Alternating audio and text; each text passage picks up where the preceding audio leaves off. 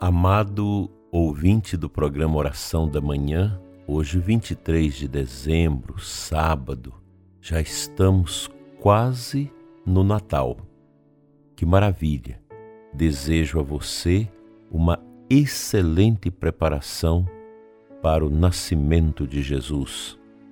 Te convido a iniciarmos juntos, nesta manhã tão bonita de sábado, nossa oração invocando a Santíssima Trindade. Em nome do Pai, do Filho e do Espírito Santo. Amém. Aclamemos juntos a Santíssima Virgem Maria. Ave Maria, Virgem poderosa, Imaculada Conceição, Rainha das Vitórias, que as vossas lágrimas de sangue destruam as forças infernais que se levantarem contra o ouvinte do programa Oração da Manhã. O Catecismo da Igreja, que é uma obra indispensável no lar de um bom católico, ao lado da Sagrada Escritura, nos traz no número 522 um ensino bonito. A vinda do Filho de Deus à Terra é um acontecimento de tal imensidão que Deus quis prepará-lo durante séculos. Ritos e sacrifícios, figuras e símbolos da primeira aliança, tudo ele faz convergir para Cristo. Ele o anuncia pela boca dos profetas que se sucedem em Israel. Desperta, além disso, no coração dos pagãos a obscura expectativa desta vinda. O catecismo da igreja, muito rico, nos dá esta consciência de como foi esse grande tempo de preparação para a chegada do Messias, o Salvador. Veja como o ser humano é difícil no caminho da compreensão da verdade. Séculos e séculos, Deus preparando o povo de Israel para a vinda do Messias e foram poucos que aceitaram Jesus. Poucos. Até hoje, os judeus esperam pelo Messias. Mas nós somos descendentes daqueles que o acolheram com tanta alegria no coração. E é claro, acolher Jesus é um momento de uma alegria muito grande, mas não é uma alegria mundana pois a alegria mundana não tem nada a ver com a alegria cristã. E a alegria de quem acolheu Jesus, ela é uma alegria interior, porque isso implica cruz, implica perseguição, sofrimento. Não é nada fácil abraçar a fé cristã. Nós cristãos precisamos tomar consciência. A gente fala sempre disso, mas a gente vai amadurecendo com, com a experiência da vida e passamos a compreender que realmente a nossa vida cristã ela dá um sentido grande à existência dramática de cada um de nós, pois o sofrimento, as cruzes estão sempre à nossa porta, estão sempre à nossa vida, ou às vezes até dentro de nós. A vida do cristão é uma luta contínua, carregando com Jesus a sua cruz e nesta plena certeza que quem vive a paixão viverá a luz e a alegria da ressurreição. Tanto que celebrar o Natal de Jesus é celebrar algo que está intimamente ligado com o mistério da cruz e da ressurreição. Nosso Senhor Jesus Cristo, que nasceu, cresceu, padeceu, foi condenado, foi julgado, foi pregado na cruz, ressuscitou e enviou o Espírito Santo para nós. Todo esse mistério da vida de Jesus, ele está dentro de um monismo, de uma unidade profunda, a vida de Cristo. Eu me convenço cada vez mais da importância da nossa unidade com Jesus.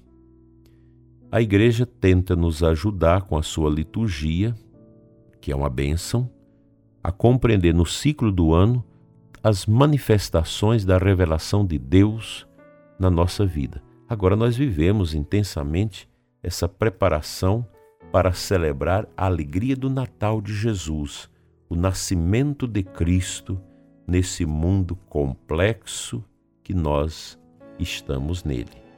O mundo não é fácil. O mundo é um cemitério vasto de vidas que se perdem por falta de alegria, por falta de fé, por falta de sentido.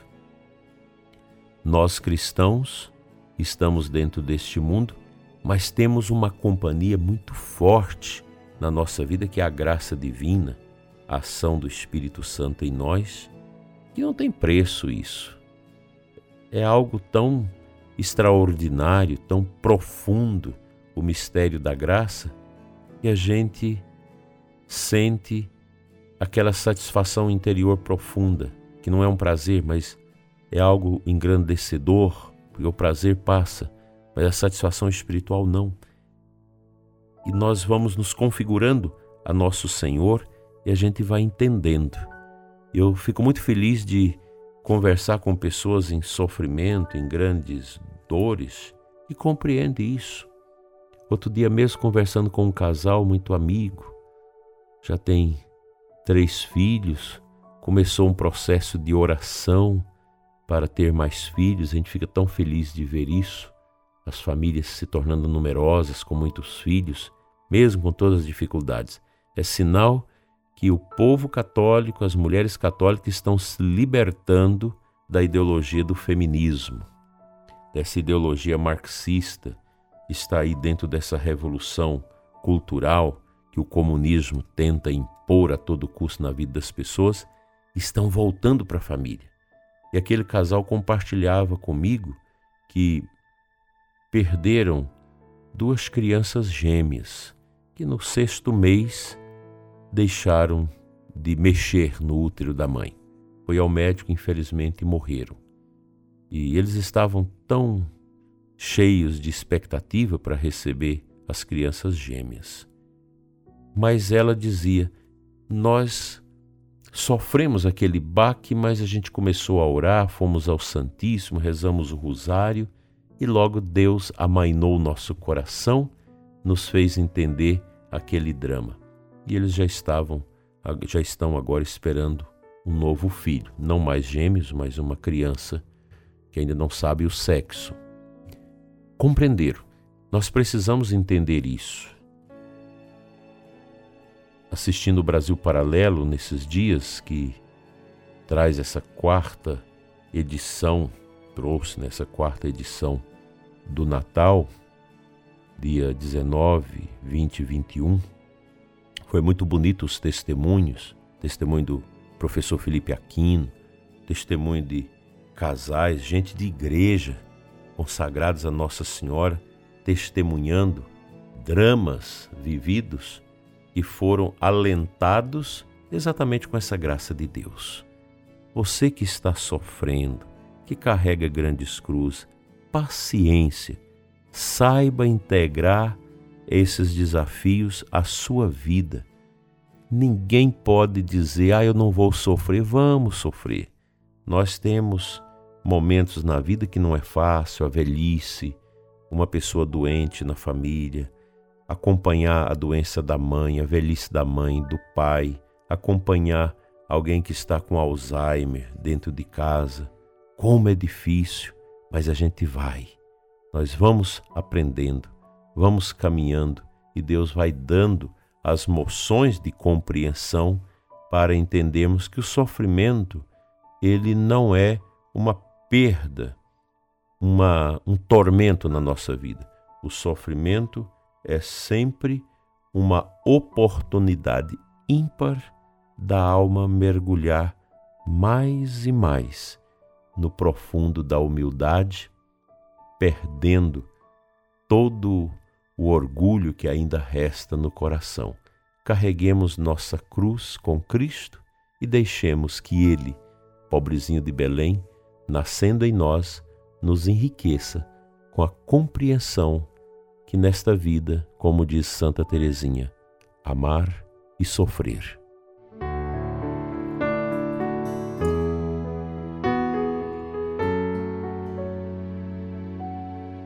A antífona de entrada da Santa Missa deste sábado, Isaías 9, 6 e o Salmo 71, 17. Nascerá para vós um menino, ele será chamado Deus Forte. Ele, nele serão abençoados todos os povos da terra. Jesus não veio somente para os judeus. A sua vida pública, sim, ela foi destinada ao povo de Israel. Mas o seu sacrifício, a sua entrega, o seu holocausto, sua imolação foi para todos os povos da terra. Jesus morreu por mim. Nasceu, cresceu e morreu por mim e também por você. Nele nós encontramos o real sentido da nossa existência e aqueles dramas da vida, aqueles sofrimentos da vida perdem a sua eficácia de amargura, de tristeza, de peso sobre nós, para a compreensão da suavidade da graça de Deus que nos impulsiona. Olha, prezado ouvinte, viver não é fácil. Nós só podemos compreender o real sentido da nossa existência e caminhada neste mundo, enfrentando os dramas, a partir dos joelhos. É a partir dos joelhos, quando eu me dobro diante de Deus, diante do Santíssimo, quando eu tenho a humildade de ajoelhado diante do Santíssimo dizer: Senhor, eu aceito tudo o que está me acontecendo, eu aceito este peso que estou vivendo.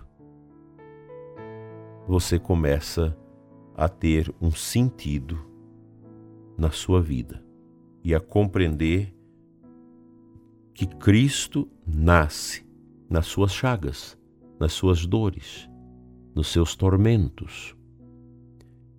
Essa consciência nos dá um sentido tão maravilhoso para a nossa existência e a gente vai aprendendo a, a humildade, o caminho da humildade. Basta ler a vida dos santos. Os santos são os exemplos mais claros de testemunhos de humildade, de aceitação nas provações.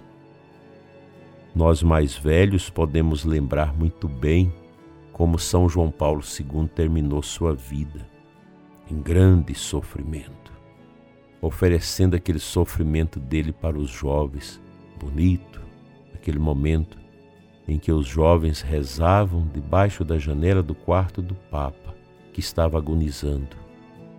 E ele fez um bilhetinho, conseguiu fazer um bilhete, ou ditou para alguém fazer e levar para os jovens.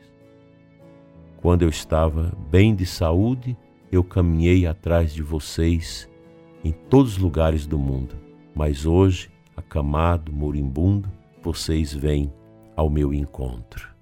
É o bonito da vida. Os dramas também são belos, pois revelam o traço da presença de Deus na vida do que sofre.